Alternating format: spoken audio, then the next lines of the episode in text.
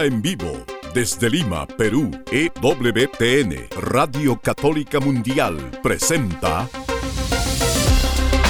Más que Noticias, un programa informativo que analiza desde una visión de la fe los acontecimientos sociales, políticos y económicos más importantes de Latinoamérica, el Vaticano y el mundo.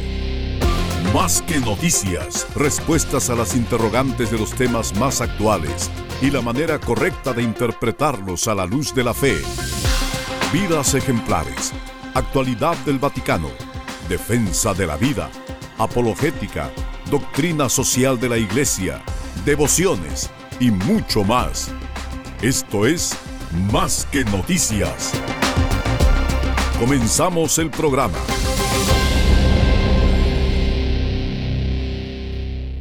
Y comenzamos amigos en este momento con un servidor suyo desde la ciudad eterna, desde Roma, donde he sido enviado para poder participar en la cobertura que habrá en español, también algo en inglés, de la última semana, la semana conclusiva del sínodo sobre la sinodalidad, que es la próxima semana.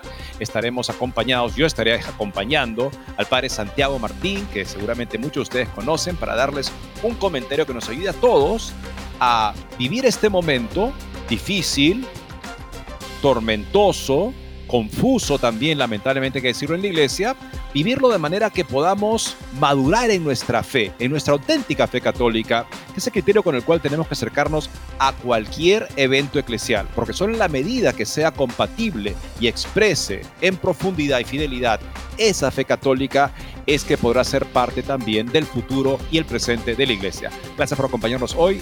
Los saluda Eddie Rodríguez Moreno. Qué alegría que estés ya en Roma y nosotros aquí en Lima, Perú, eh, contentos de estar en esta transmisión, pidiendo al Espíritu Santo que lo que podamos conversar, amor, eh, sea una, una expresión del amor del Señor, que puedan ustedes encontrarse más con esta iglesia que es parte y es el cuerpo de Cristo, a la cual tenemos que amar, respetar, y difundir el mensaje de ese Jesús que están anhelando tantísimas personas. Quería tomar una partecita de la Redemptoris Missio que dice, se olvida que toda persona tiene el derecho a escuchar la buena nueva de Dios que se revela y se da en Cristo para realizar la plenitud de la propia vocación. La grandeza de este acontecimiento resuena en las palabras de Jesús a la samaritana. Si conocieras el don de Dios y en el deseo inconsciente pero ardiente de la mujer, Señor, dame esa agua para que no tenga más sed. Queremos, amigos, a través de este programa ayudarlos a acercarse a esa fuente que es Jesucristo, a tratar de dilucidar y poder separar aquellas cosas que probablemente nos estén apartando de ese camino hacia la fuente que es Cristo a través de estas preguntas, de estas notas, de estas respuestas que damos a través de las notas que hablamos. Y una de ellas es tratar de iluminar esta problemática de la guerra, la guerra en donde existe la presencia de gente que no es que haya hecho una opción por el bien, ha hecho una opción por un bien distorsionado. Estamos hablando de un grupo terrorista, jamás, el brazo palestino de los hermanos musulmanes. Vamos a darles un desarrollo bastante interesante de lo que está detrás de este grupo, jamás, cuáles son esos móviles que les llevan a esta horrenda, este horrendo ataque y que sin duda ha despertado también la ira del del gobierno israelita que tenemos que ponerlo, por supuesto, sobre la mesa y decir que quizá se pueden extralimitar en sus movimientos, en sus eh, actitudes de defensa. Sí, por supuesto, pero hay que mirar a fondo los móviles que están detrás de esta entidad terrorista. Les saluda Guillermo Montezuma y aquí estamos en Perú. Por otro lado, las elecciones en Argentina se acercan a su jornada definitiva elecciones presidenciales y legislativas este domingo 22 de octubre, donde además de elegir al presidente y al vicepresidente se renovarán 130 diputados y 24 senadores. O sea, es un cambio bastante fuerte en la política, un cambio fundamental de renovación para un votante argentino que está francamente harto de la corrupta política tradicional, parecen estar apostando por un total outsider que es bastante meteórico en muchas de sus posiciones, ciertamente se ha manifestado en contra del aborto, porque siendo un libertario que quiere que el Estado no se mete en la vida de la gente, considera que no, que en este caso el Estado se metería condenando a muerte a inocentes seres humanos por nacer. Así es que para los abortistas y para otros, mi ley es el enemigo. Este domingo les tenemos una nota también análisis de la nueva brújula cotidiana. Amigos, si estamos hablando del sínodo de la sinodalidad, pues ayer mencionábamos que se había aprobado publicar una carta al pueblo de Dios, al pueblo de Dios, aquellos que no han sido incluidos dentro de este sínodo, tantísima gente que a veces conversamos y, nos preguntamos si alguno participó de la fase continental, lo llamaron en los obispados, en el decanato para conversar y toda la gente incluso líderes de movimientos, de grupos, de parroquias que dicen, pues por nosotros no pasó la invitación, pero tenemos más notas sobre el signo de la sinodalidad, es que también ahora se cambia eh, en plena marcha el método de la aprobación del informe final. Vamos a darle los detalles de este alambicado tema de la forma de aprobar el informe final.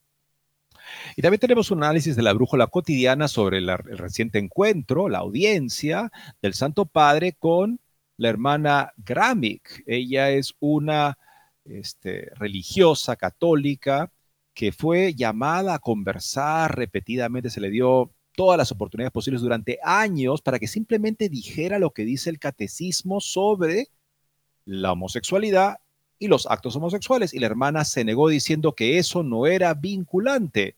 Finalmente recibió una censura. Ella estuvo seis meses bajo el radar, volvió en otra congregación religiosa que le dio cabida a este trabajo y el Papa la acaba de recibir y también la acaba de felicitar por su apostolado de normalización LGBT. El Santo Padre tendría que saber de qué eso se trata porque no es una persona, digamos, invisible, desconocida, es una persona que causó gran conmoción y fue justamente sancionada en tiempos en los que el, Papa Francisco pues era precisamente una, una, persona pues completamente capaz de informarse de lo que estaba pasando, ¿no? ¿Qué ha sucedido entonces con la hermana Grammy? ¿Por qué de repente la que fue censurada por una posición contra la iglesia en el marco de la asamblea final del sínodo de la sinodalidad recibe esta audiencia pública con fotografía para que la pueda usar y empujar su ascenda. Evidentemente, como dice este análisis, acaban en el desván las reprimendas del entonces cardenal Ratzinger con la bendición de Francisco. Y amigos, es que los gestos pueden significar muchas cosas. Los gestos no necesariamente eh, están, eh, son unívocos, sino que pueden prestarse a equívocos, a múltiples interpretaciones.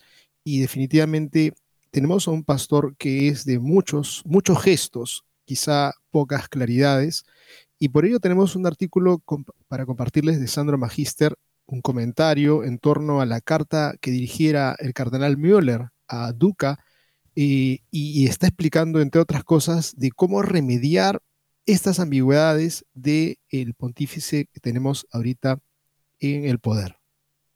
Y Evelyn Baugh fue un converso a la Iglesia Católica, un autor muy importante británico, y este, era una persona que estaba en, ¿cómo decirlo?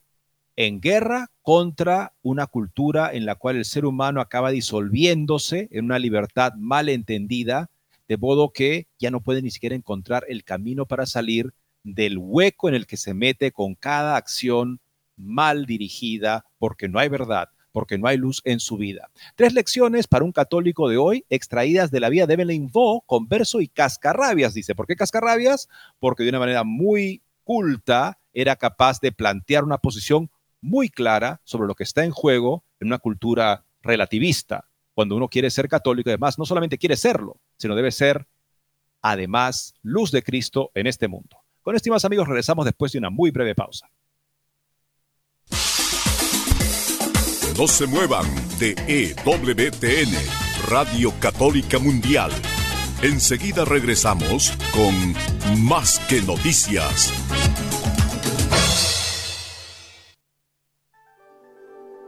Únete al arzobispo de Los Ángeles, José Horacio Gómez, y comparte la buena nueva. María, que fue concebida sin la culpa del pecado original, se consagró a Dios desde una edad temprana. Por su maravilloso canto del Magnificat, sabemos que ella era altamente versada en las Sagradas Escrituras. Por la Anunciación, sabemos que fue una mujer de una fe profunda. una mujer que prometió ser la esclava del Señor.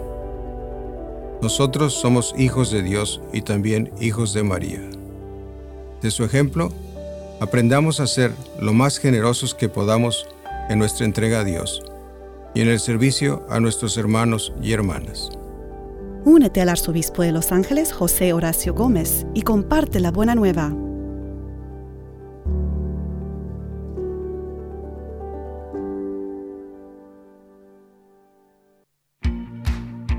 Sigues en redes sociales? Encuéntranos en Instagram y Facebook como arroba EWTN Radio Católica Mundial para que estés al tanto de nuestra programación, además de mensajes que alimentan tu fe.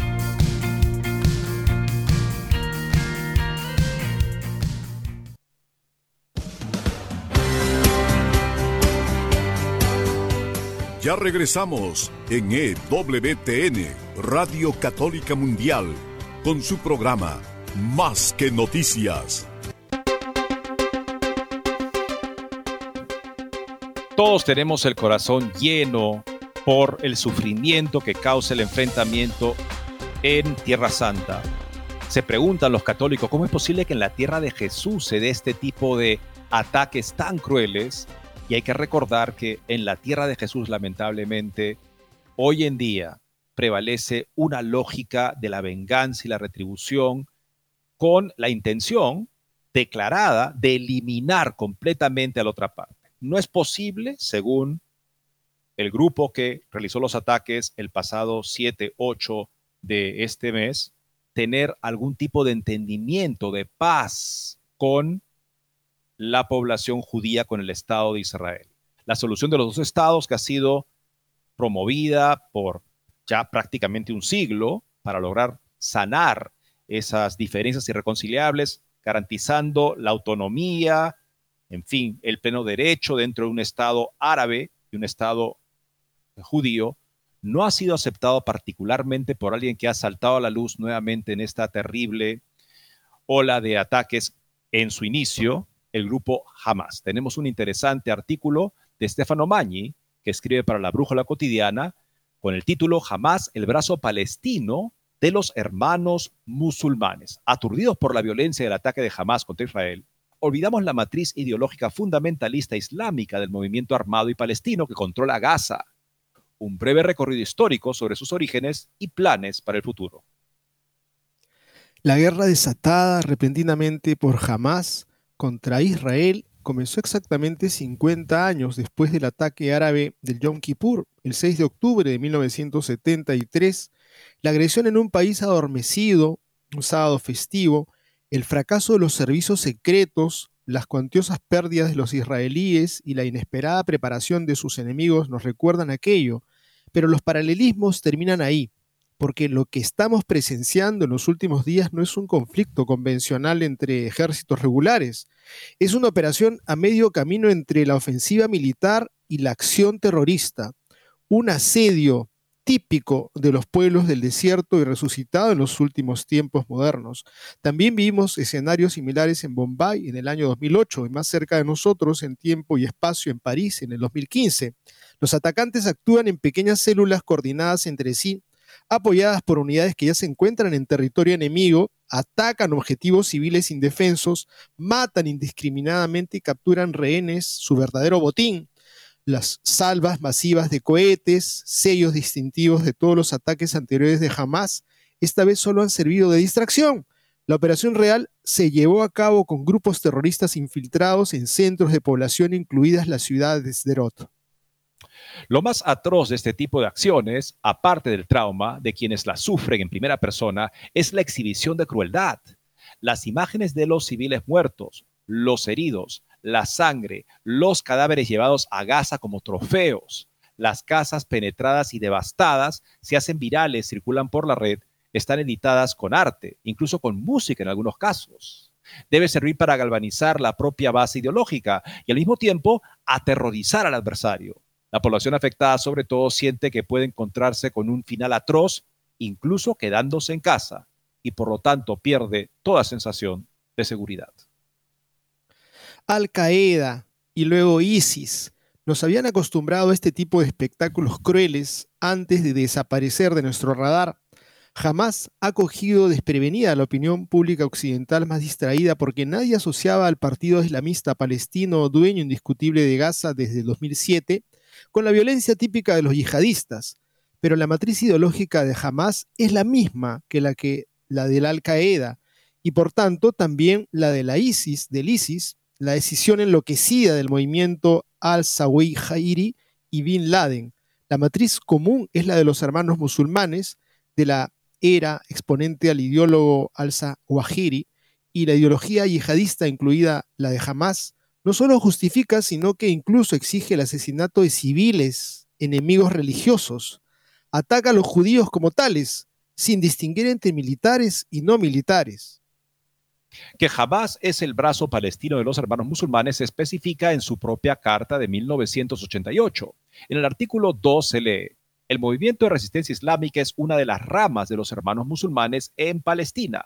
El movimiento de los hermanos musulmanes es una organización mundial, uno de los mayores movimientos islámicos de la era moderna. Se caracteriza por una comprensión profunda, nociones precisas y un dominio total de todos los conceptos islámicos en todas las esferas de la vida en las visiones y creencias, en la política y la economía, en la educación y la sociedad, en el derecho y la ley, en la apologética y la doctrina, en la comunicación y en el arte, en las cosas visibles e invisibles, en cualquier otra esfera de la vida. Así en el artículo 2 de Hamas. Su preámbulo contiene una cita de Hassan al-Banna, el fundador egipcio de los hermanos musulmanes. Dice así el texto, abro comillas, Israel se establecerá y seguirá existiendo hasta que el Islam la coloque en la nada, igual que ha colocado a otros antes que él, en la nada. Además de este llamamiento a destruir el Estado israelí, también encontramos en el mismo estatuto el llamamiento a matar judíos. El artículo 7, sobre la universalidad del movimiento de resistencia islámica, se ha hecho tristemente célebre, abro comillas, el movimiento de resistencia islámica siempre ha intentado cumplir las promesas de Alá, sin preguntarse cuánto tiempo llevaría. El profeta, la oración y la paz de Alá sean con él, declaró. El último día no llegará hasta que todos los musulmanes luchen contra los judíos y los musulmanes los maten, y hasta que los judíos se escondan detrás de una piedra o un árbol, y la piedra o el árbol digan, oh musulmán, oh siervo de Alá, hay un judío escondido detrás de mí, ven y mátalo. Es cuando se ve este tipo de textos de Mahoma que se puede ver tan claramente que esta idea que se difundió a partir de un tipo de política occidental, de un cristianismo, fin, light, secularizado, se interpretaba que todas las religiones eran básicamente lo mismo, que no había que insistir sobre la verdad de la religión cristiana en comparación a otras religiones, porque al fin de cuentas todos buscaban la paz, la armonía, el cuidado de los, de, los demás, la caridad. O sea, interpretaban a todas las demás religiones como si fueran simplemente una versión un poquito con un vestido un poco diferente de lo que era esencialmente el cristianismo. Y esto completamente revela la ignorancia que reinaba entre personas que estaban buscando de alguna manera llevar al mundo a un nuevo futuro donde las diferencias religiosas querían superadas en un tipo de buena voluntad religiosa indiferente del credo. Bueno, cuando vemos esos textos de Mahoma, es claramente muy diferente, muy grande la diferencia, incompatible entre el mensaje de Cristo y el mensaje del Islam. Formado en la primera antifada, también como posición interna al liderazgo de Arafat, era el líder de los palestinos, ellos incluso eran una oposición más radical que él. Jamás destacó por sus acciones terroristas en la década de 1990, cuando se opuso al proceso de paz iniciado con los acuerdos de Oslo de 1993. De hecho, jamás nunca ha aceptado ningún plan de paz, ni ninguna propuesta de partición en dos pueblos, de dos pueblos en dos estados, porque considera que Palestina es indivisible por derecho divino. Así lee este pronunciamiento de Hamas. El movimiento de resistencia islámica cree que la tierra de Palestina es un depósito sagrado, una tierra islámica confiada a las generaciones del Islam hasta el día de la resurrección. Leemos de nuevo en los estatutos, artículo 11. No es aceptable renunciar a ninguna parte de ella, ningún Estado árabe, ni todos los Estados árabes en su conjunto, ningún rey o presidente, ni todos los reyes y presidentes juntos, ninguna organización ni todas las organizaciones palestinas o árabes unidas tienen derecho a disponer o ceder ni una sola parte de ella, porque Palestina es tierra islámica, confiada a las generaciones del Islam hasta el día del juicio. Artículo 11 de los estatutos de Hamas. Sinceramente, esto hace temblar ese tipo de ideología absolutamente cerrada a las posibilidades de un diálogo. Precisamente por su intransigencia, jamás creció durante la segunda intifada, 2000 al 2005, con actos de terrorismo suicida y sobre todo numerosos ataques con cohetes y morteros contra los asentamientos judíos de la franja de Gaza, cuando el primer ministro Ariel Sharon decidió la retirada unilateral de todos los judíos de la franja, jamás se convirtió en la fuerza dominante en la región. En el 2006, con una primera incursión en territorio israelí, secuestró al cabo Gilad Shalit, que solo fue liberado tras cinco años de negociaciones a cambio de mil prisioneros. También en el 2006 comenzó una verdadera guerra civil palestina, con el levantamiento de Hamas contra el régimen de Abu Mazen, sucesor de Arafat, gobernado por el partido laico Al-Fatah. Hamas había ganado las elecciones obteniendo mayoría absoluta en Gaza, pero Al-Fatah nunca aceptó el resultado y tras un año de intentos infructuosos de llegar a un compromiso sobre el reparto del poder, estalló una guerra interna que causó unos 600 muertos. En el 2007, jamás ganó el conflicto con la toma del poder en Gaza, desde el secuestro de Shalit y más aún desde la toma del poder por Hamas, la ciudad y el territorio de la franja están embargados por Israel. Jamás la ha convertido en un emirato islámico bajo su control absoluto. La supervivencia de este Emirato, a pesar del embargo, depende de un apoyo internacional que ha ido cambiando con el tiempo. Al formar parte de los hermanos musulmanes, Hamas también ha recibido ayuda de Turquía. Es famoso el caso del barco Mavi Marmara, que intentó romper el bloqueo en 2010. Qatar y la red de mezquitas vinculadas al movimiento en todo el mundo, pero al mismo tiempo también de Assad en Siria, por enemistad común contra Israel. En 2011, con la llegada al poder del presidente Morsi en Egipto, el movimiento palestino contó con una importante orilla en el Cairo, al menos hasta el golpe de al-Sisi en 2013. El nuevo aliado, sin embargo, es cada vez más Irán. Una estimación de los servicios de inteligencia sobre la ayuda proporcionada por Teherán habla de 6 millones de dólares al mes, cifra que ha crecido hasta los 30 millones en los últimos años. Los cohetes de última generación, especialmente los de largo alcance, son todos de fabricación iraní. Y probablemente iraníes son también los asesores militares que entrenaron a los grupos de tiro de Hamas para esta última gran incursión. Irán es una república revolucionaria chiita. Hamas, como todos los hermanos musulmanes, es suní. Pero el odio contra Israel se puede hacer la vista gorda de estas diferencias que normalmente son principales entre esas dos ramas del islamismo, la, sunita, que son la mayoría de los musulmanes, y la chiita, que es ante todo Irán. Bueno, Irán tiene más disponibilidad para apoyar con armamento de fabricación iraní y también con mayores fondos a Hamas. Y esto se debe también, claro, a lo que ha estado pasando últimamente en la política estadounidense, que ha, ha estado dándole a Irán más espacio, de manera que Irán cuenta con más fondos, Irán está vendiendo mucho más petróleo, Irán tiene un tipo de ingresos que le permiten utilizar este excedente para apoyar acciones brutales como las de Hamas. Cabe entonces preguntarse cuál va a ser la decisión que va a tomar Estados Unidos con respecto a este origen de los fondos de Hamas, que es Irán. Y, y, también acá uno se explica de por qué de pronto los comentarios de los gobernantes de izquierda en el continente guardan bastante eh, respeto y silencio y casi no son capaces de censurar ni un bando ni el otro, nada, simplemente se mantienen a distancia porque tienen mucha cercanía con los iraníes y pues también de una u otra manera están prácticamente aliados con Hamas. Eso creo que hay que parar las antenas y decir, la izquierda continental está de un lado de justamente un lado que parece ser en algunos casos bastante afín a su ideología.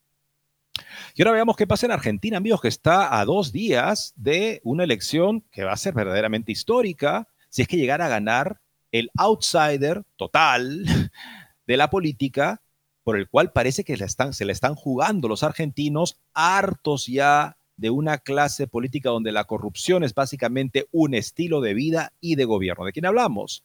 De Milei.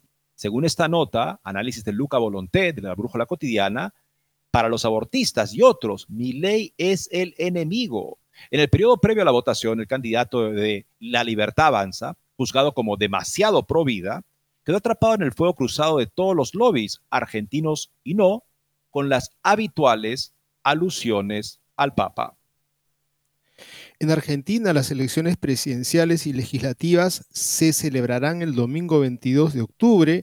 Además de elegir al presidente y al vicepresidente, se renovarán 130 diputados y 24 senadores. Durante muchas semanas, Javier Milei ha aparecido como el único candidato seguro para pasar a la segunda vuelta con su estimado de 35 a 38% de los votos, en comparación con los otros dos competidores para la segunda vuelta del 19 de noviembre con un 29-30% atribuido a Sergio Mazza, actual ministro de Economía y apoyado por el Partido Populista gobernante, y un 24-25% a Patricia Bullrich, exministro del Interior en el anterior gobierno conservador, es sorprendente que en las últimas semanas Javier Milei haya sido atacado por sus posiciones mayoritariamente pro vida por organizaciones pro aborto multinacionales y Argentina hizo objeto de alusiones instrumentales en la última entrevista concedida por el Papa Francisco antes de las elecciones en su país es también una coincidencia o fruto de la nueva pastoral católica que coloca en un segundo plano la dignidad humana, en primer lugar de los no nacidos. Esta entrevista le ha costado al Papa,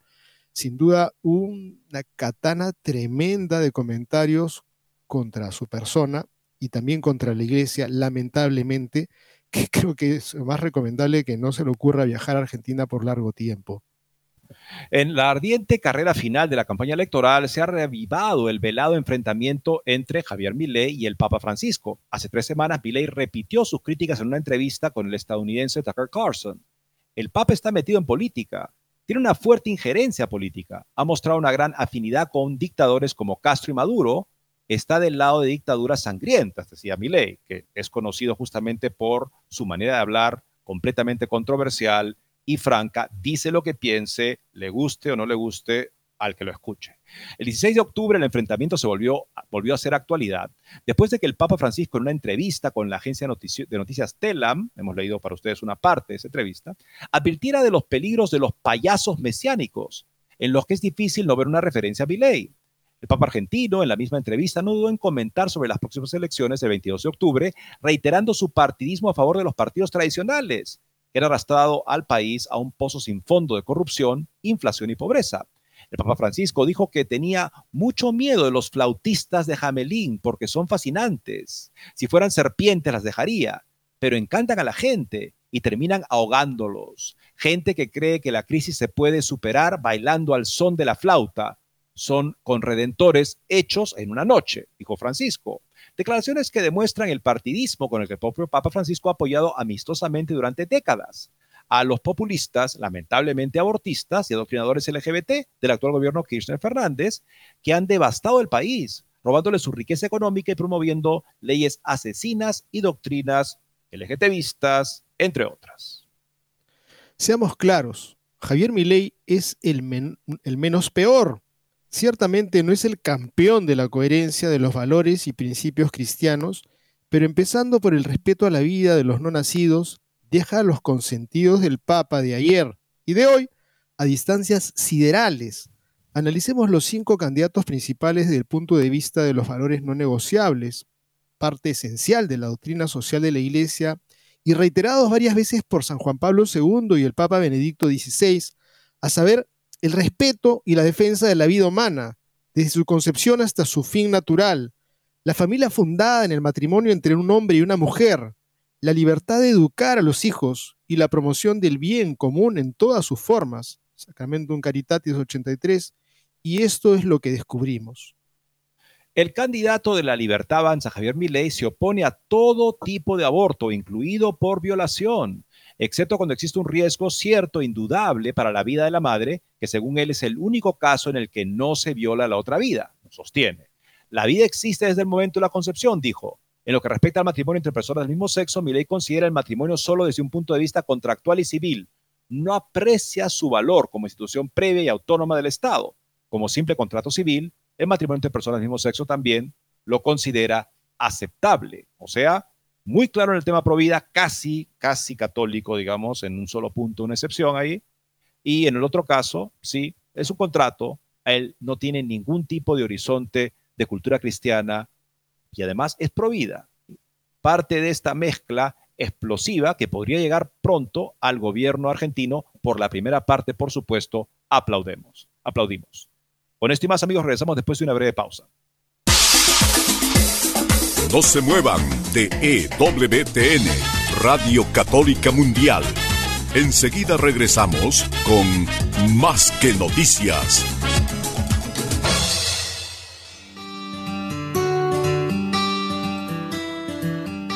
En la página web de EWTN podrás encontrar los programas de EWTN Radio y Televisión. Solo tienes que descargar los podcasts y así encontrarás tus programas preferidos. Recuerda en www.ewtn.com.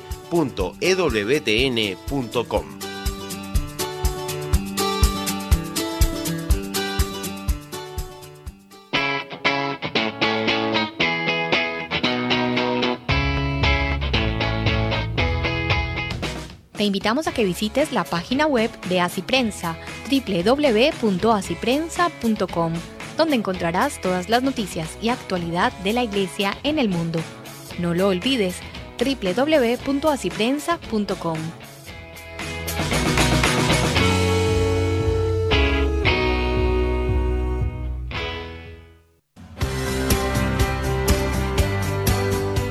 Ya regresamos en EWTN, Radio Católica Mundial, con su programa Más que Noticias.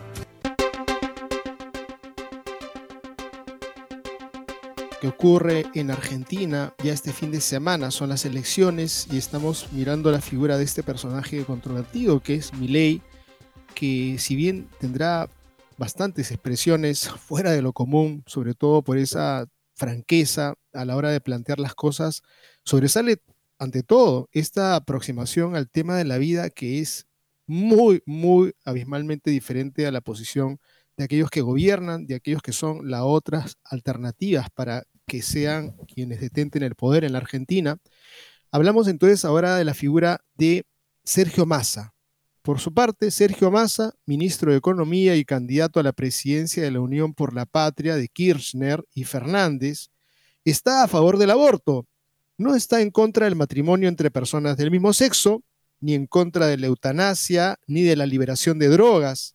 La candidata de la coalición de centro derecha Juntos por el Cambio, Patricia Bullrich, está a favor del aborto y también del matrimonio gay de los dos candidatos minoritarios, el candidato de Hacemos por nuestro país, Juan Schiaretti, fue ambiguo sobre el aborto y dijo que quería tomarlo para que no haya embarazos no deseados, mientras que dijo estar a favor del matrimonio entre personas del mismo sexo. La otra candidata jefa del Frente de Izquierda y los Trabajadores, la comunista Miriam Breckman, es una firme defensora del aborto y del matrimonio entre personas del mismo sexo y lesbianas. No podemos olvidar que a pesar de las posiciones expresadas por los candidatos en medio de la ambigüedad, la tibieza o la oposición de principios humanos y cristianos innegociables, Javier Milei ha sido identificado por los lobbies abortistas, incluidas las multinacionales que operan en el país, como el enemigo a vencer. Hace tres semanas, el 28 de septiembre, tuvo lugar una gran manifestación en la capital de Buenos Aires a lo largo de la, de la avenida que conecta la Plaza de Mayo con el Congreso de Buenos Aires. El color morado de las feministas mezclado con el verde de las abortistas. Todo en la plaza con el único propósito de defender los derechos que están siendo cuestionados por la posible llegada al poder de mi ley que amenaza con abolir el aborto legal.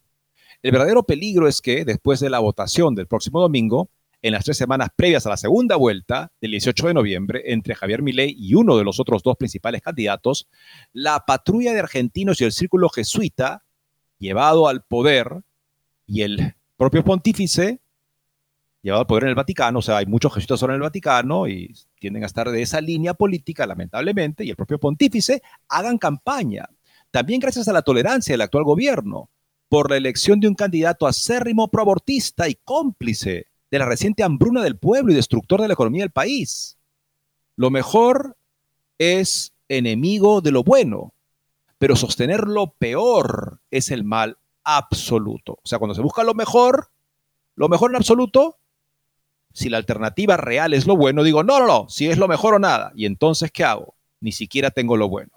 Pero cuando lo peor en su ofensiva contra el derecho a la vida del ser humano más inocente y más indefenso, cuando eso parece ser preferible en las alternativas políticas y esa voz viene desde la Santa Sede, es entonces sí que estamos, de acuerdo estoy con este autor, ante un mal absoluto.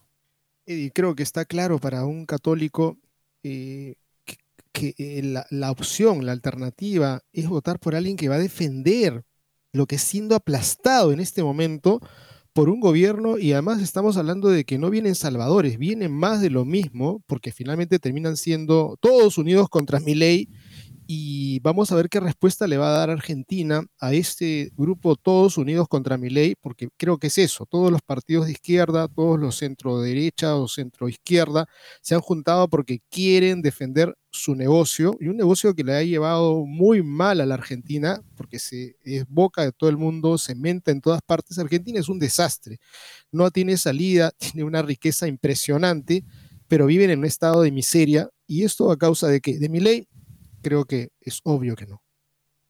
Vamos ahora, amigos, a ver lo que está pasando en el sínodo de la sinodalidad. Sínodo se cambia sobre la marcha el método de aprobación del informe final y se prueba también una carta al pueblo de Dios.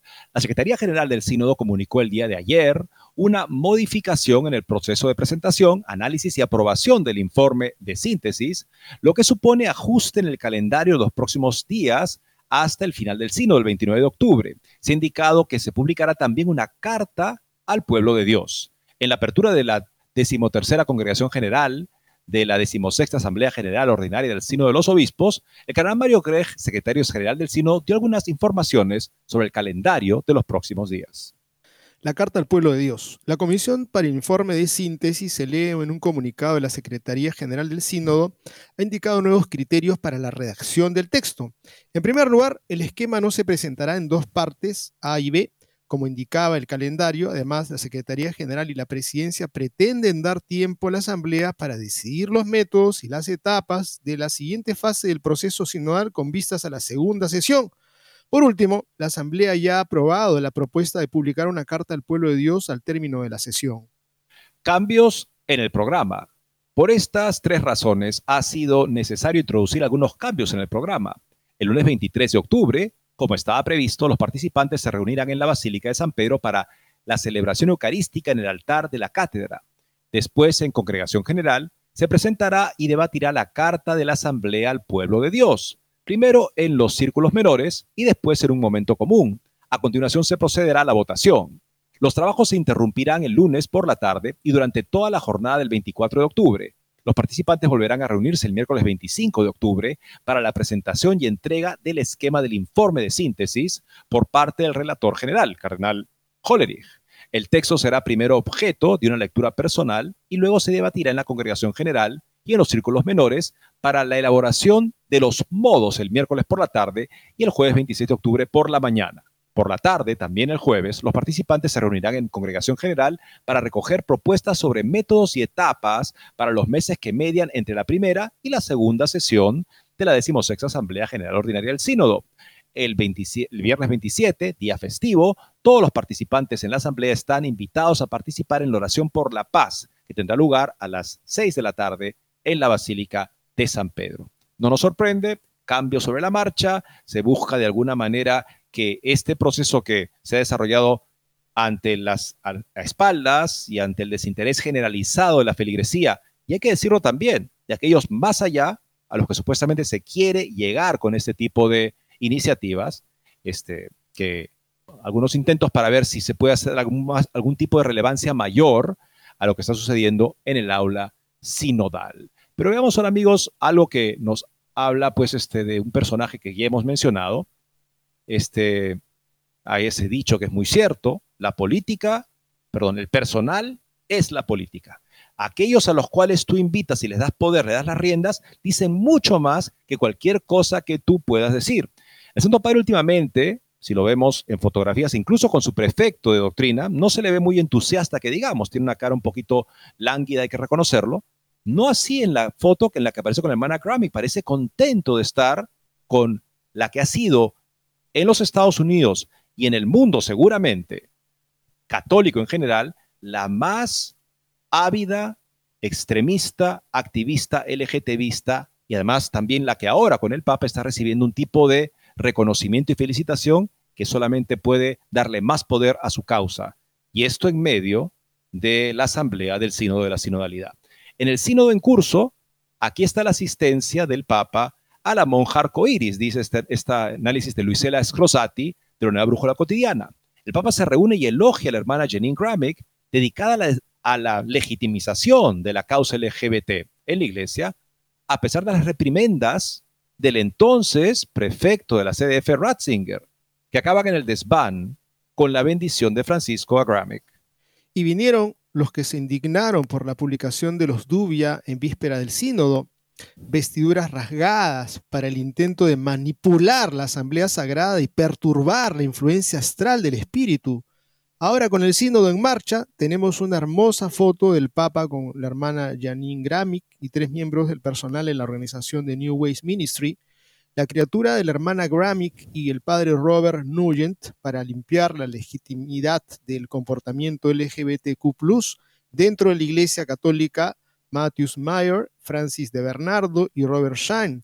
Pero obviamente en este caso fue un encuentro fortuito, el Papa el 17 de octubre debe haber estado en la ventana mirando los tejados de Roma y debe haber sido sorprendido por Sor Janín y su escolta caminando en ayunas y demacrados. Era un día de ayuno y oración por Tierra Santa, bajo la columnata de San Pedro, y así la invitación a subir y tomar al menos una taza de mate junto con el Papa y el fotógrafo que también estaba allí, de casualidad, una reunión de 50 minutos porque en Santa Marta siempre sobrecalientan las bebidas. esto es una ironía, no evidentemente esto ha sido planeado, no ha sucedido casualmente. Debe haber sido así porque ciertamente no es bueno influir en el sínodo en curso, precisamente en uno de los temas más candentes. Y el Papa Francisco, como sabemos, no tiene la costumbre de hacer estas cosas. Las reuniones del Papa con Albert Burla en plena campaña de vacunación anti-COVID o con Campatelli en medio del escándalo Rupnik, o incluso con esas criaturas claras, inocentes y pobres como Bill Clinton y Alex Soros, son claramente noticias falsas. Bueno, lamentablemente no lo son, está siendo irónico el autor. Volvamos a la hermana Janine Gramick. Ya había intentado en 2015 la reverenda acercarse al Papa cuando con motivo del sínodo sobre la familia le escribió una carta más bien cortesana, en la que se presentaba como uno de sus miles de millones de fans y se jactaba de tener siempre en su computadora una calcomanía redonda con su foto y la inscripción Este Papa me infunde esperanza. Incluso tenía una calcomanía en su auto que decía Amo al Papa Francisco. Sin embargo, la hermana cuenta 81 primaveras, no 18. Estas insinuaciones de la monja fueron correspondidas por el Papa que le había enviado dos cartas en las que la felicitaba por el trabajo realizado por la eh, New eh, Ways Ministry y la llama una, mujer de valor. Pero el sitio web de la asociación revela otros detalles sobre la correspondencia entre el Papa y la monja y la asociación. Los contactos comenzaron en abril de 2021, cuando De Bernardo escribió al Papa para explicarle la misión y el trabajo de la organización la carta también destaca los enfrentamientos ocasionales de esta institución con el Vaticano y algunas autoridades católicas estadounidenses a lo largo de sus 46 años de historia. Los enfrentamientos ocasionales, entre comillas, son en realidad años de reprimendas por parte de la Congregación para los Institutos de Vida Consagrada primero y luego de la Congregación para la Doctrina y la Fe, que culminan con la notificación del 31 de mayo de 1999. Según esta última, la hermana Janine y el padre Nugent no se les reprochó haber robado la mermelada. sino que sus posiciones sobre la malicia intrínseca de los actos homosexuales y el desorden objetivo de la inclinación homosexual son doctrinalmente inaceptables porque no transmiten fielmente la enseñanza clara y constante de la Iglesia Católica en este punto. La congregación llegó a esta conclusión no sobre la base de rumores, sino después de analizar las publicaciones más importantes de los dos religiosos, Building Bridges, construyendo puentes, la realidad gay y lésbica y la Iglesia Católica de 1992 y Voces de Esperanza, una colección de escritos católicos positivos sobre temas gay y lésbicos, 1995. La congregación también decidió prohibirles continuar con sus actividades pastorales. Ambos hicieron el ridículo, pero hay que recordar que por años se había estado tratando de pedir a la hermana y al padre que por favor se expresaran de acuerdo a la doctrina católica. Escriba por favor usted cuál es su posición de acuerdo a la doctrina católica. Escribían en contra de la doctrina católica. Finalmente la Santa Sede dice, mire, aquí está la doctrina católica, fírmelo usted. Dijo, no lo puedo firmar porque no es vinculante. Después de todo eso, años de idas y venidas, la Santa Sede emitió la notificación del 31 de mayo de 1999 bajo el cardenal Ratzinger y el pontificado de Juan Pablo II. No hay continuidad. Bueno, y también el Papa Francisco, de hecho, según esta New Ways Ministry, el Papa respondió rápidamente a esta primera carta explicando que el Vaticano a veces recibe información parcial sobre personas y organizaciones. Escribió que la carta de New Ways Ministry contaba la historia de manera objetiva y lo ayudó a comprender mejor la situación. La carta del Papa escrita con membrete oficial del Vaticano ofrece un aliento pastoral. Para concluir, el Papa Francisco escribió, quedo a su disposición, invitando así a una mayor correspondencia desde entonces, la hermana Yanin y de Bernardo han escrito más cartas al pontífice, recibiendo a cambio cordiales cartas de confirmación escritas a mano.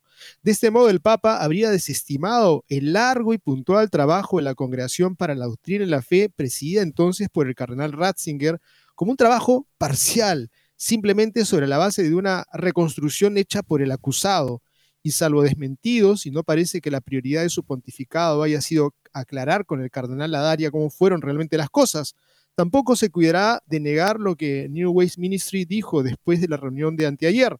Sorianín agradeció al Papa por su voluntad de bendecir las uniones entre personas del mismo sexo, así como por su oposición a la criminalización de las personas LGBTQ en la sociedad civil la referencia obvia es la carta de respuesta a las recientes dudas de los cinco cardenales en la que Francisco autoriza formas de bendición solicitadas por una o más personas siempre que no transmitan una concepción errónea del matrimonio. Por lo tanto, New Age Ministry tiene toda la razón al regodearse esta reunión es extraordinaria porque refleja la constante aceptación de las autoridades católicas hacia los temas y ministerio LGBTQ. Los papas y las autoridades eclesiásticas anteriores se habían opuesto a la hermana Janine y al ministerio New Ways. Este encuentro representa ahora una nueva apertura al enfoque pastoral y a la búsqueda de la justicia que la hermana Janine y su organización han estado practicando durante algún tiempo. Bueno, así se plantea. La justicia que están buscando es de hecho el matrimonio sacramental homosexual. Y el Papa, incluso si no lo, si no lo supiera, tendría que saberlo. Veamos ahora, amigos, lo que nos dice acá Sandro Magister sobre, perdón, sobre una, este, lo que pasó recientemente, ¿no? La carta de el cardenal Müller a el cardenal Duca la bondad del uso de los dubia para proteger la fe de los simples. Esos son los dubia. Han dicho, las dubias son un atentado contra el Papa en medio de esta sacrosanta asamblea sinodal donde todo debería ser oración y armonía. Vienen esos cardenales a, bombardear, a torpedear el proceso. Ah, y lo que hace el Papa, si viera Gramick, esta activista, ¿no sería también lo mismo? Pero en efecto no es ningún torpedeo lo que hacen ministros de la Iglesia cuando se aproximan al Papa con una cuestión. Más bien lo que buscan hacer es proteger la fe de los simples. Y esto, dice Magister, encuentra hoy una confirmación inmediata en este brillante comentario a la carta del cardenal Gerhard Müller a su hermano Dominique Duda. El autor del comentario es el profesor Leonardo Lugaresi, ilustre estudioso de los primeros siglos cristianos y de los padres de la Iglesia. En su opinión, la carta de Müller a Duca también tiene el mérito de indicar el camino para escapar de las ambigüedades deliberadas y sistemáticas de Francisco sobre algunos puntos de la doctrina que él, el Papa, insiste en declarar inmutables, pero al mismo tiempo trata como si estuvieran en estado fluido. y es un camino simple y seguro, de hecho, y se considera inmutable a la doctrina y ha llegado a nosotros de forma clara, es en ella en la que se debe confiar, en caso de que las palabras y secciones del Papa reinantes sean ambiguas o imprecisas. Aquí la palabra de Lugaresi. Estimado Magíster, creo que es un documento de gran importancia la carta con la que el cardenal Gerhard Müller hizo pública su valoración de la respuesta del dicasterio de doctrina de la fe a los dubi expuestos por el cardenal Dominic Tuca en nombre de los obispos de la República Checa respecto a la interpretación de Amoris Letizia. No solo por la gran calidad de su contenido teológico, sino también sobre todo porque contiene una preciosa indicación de método para ayudar a muchos buenos católicos a salir de la difícil situación en la que se encuentran actualmente arrastrados por, pero están dentro del sincero deseo de seguir la obediencia al Papa y del profundo malestar por no decidir el derecho que ciertos aspectos de su magisterio provocan en las propias conciencias, debido a lo que les parece una clara discontinuidad, sino una verdadera contradicción del magisterio anterior de la Iglesia. En cierto sentido, el texto del cardenal Müller representa de hecho un punto de inflexión en la dinámica de este proceso de formulación de preguntas, los dubia, con el que un pequeño, pero no por eso insignificante, grupo de purpurados intentó a lo largo de estos años remediar lo que a muchos les parece un defecto peculiar en las enseñanzas del Papa Francisco, es decir, su ambigüedad. Afirmar que la enseñanza del Papa es a menudo ambigua no significa ser hostil o irrespetuoso con él. Yo diría que es, más que nada, la constatación de un hecho evidente. Como usted mismo, Magister, recordó al presentar la carta de Müller, ya no se cuentan más los casos en los que el Papa ha hecho declaraciones equívocas en el sentido de que se prestan interpretaciones opuestas y o contradictorias entre sí en cuanto son divergentes una de la otra y cada vez que se le pidió que especificara el significado unívocamente, evitó responder o lo hizo, a menudo indirectamente, de una manera igualmente ambigua y esquiva. En este modus operandi, la ambigüedad no parece accidental, sino esencial, porque corresponde a una idea fluida de la verdad que aborrece cualquier forma de definición conceptual, considerándola una rigidez que priva de vida al espíritu cristiano. El axioma de que la realidad es superior a la idea, que el Papa Jorge Mario Bergoglio ha reclamado reiteradamente, se utiliza de tal manera que establece el principio de no contradicción y la consecuente afirmación de lo que no se puede afirmar una idea y al mismo tiempo y al mismo tiempo también sobre la misma. O sea, se opone, se aplasta este principio. La novedad de la posición del cardenal Müller consiste, en mi opinión, en el hecho de que fue él quien respondió a las preguntas formuladas por sus colegas obispos al prefecto del dicasterio para obtener la fe y por tanto en última instancia al Papa, que lo nombró y respondió como debería haberlo hecho su actual sucesor en el cargo, es decir, en forma clara, racionalmente argumentada y correspondientemente a los datos de la revelación, tal como nos los han transmitido la Sagrada Tradición y la Sagrada Escritura. Pero no significa esto usurpar una función que no le corresponde y socavar la autoridad del Papa. Para responder a esta pregunta hay que tener en cuenta que en toda la fluidez magmática del actual nuevo magisterio hay sin embargo un punto fijo, siempre reafirmado y nunca negado por el Papa y todos sus colaboradores sin excepción, y es el de la continuidad total afirmada entre la enseñanza de Francisco y la de sus predecesores, en particular Benedicto XVI y Juan Pablo II. La doctrina no cambia, se ha repetido mil veces, como un mantra a los católicos dudosos y alarmados. O sea que lo que está diciendo aquel autor es muy interesante. Lo que hace el cardenal Miro es decir, bueno, vamos a usar ese criterio y en efecto, si podemos indicar que en efecto hay un cambio, entonces estamos autorizados justamente para no aceptar este tipo de novedades que finalmente, aunque lo presente el autor como novedad, es el método teológico. Cualquier novedad que cualquier papa pueda enseñar debe ser interpretada en armonía con la doctrina constante de sus predecesores, porque hasta ahí llega su autoridad. Bien amigos, llegamos al final del programa. Nuestras oraciones por la iglesia de Cristo, la iglesia que todos amamos, está sufriendo como están sufriendo en la guerra. Les agradecemos su sintonía y Dios mediante el próximo lunes volveremos a estar con ustedes.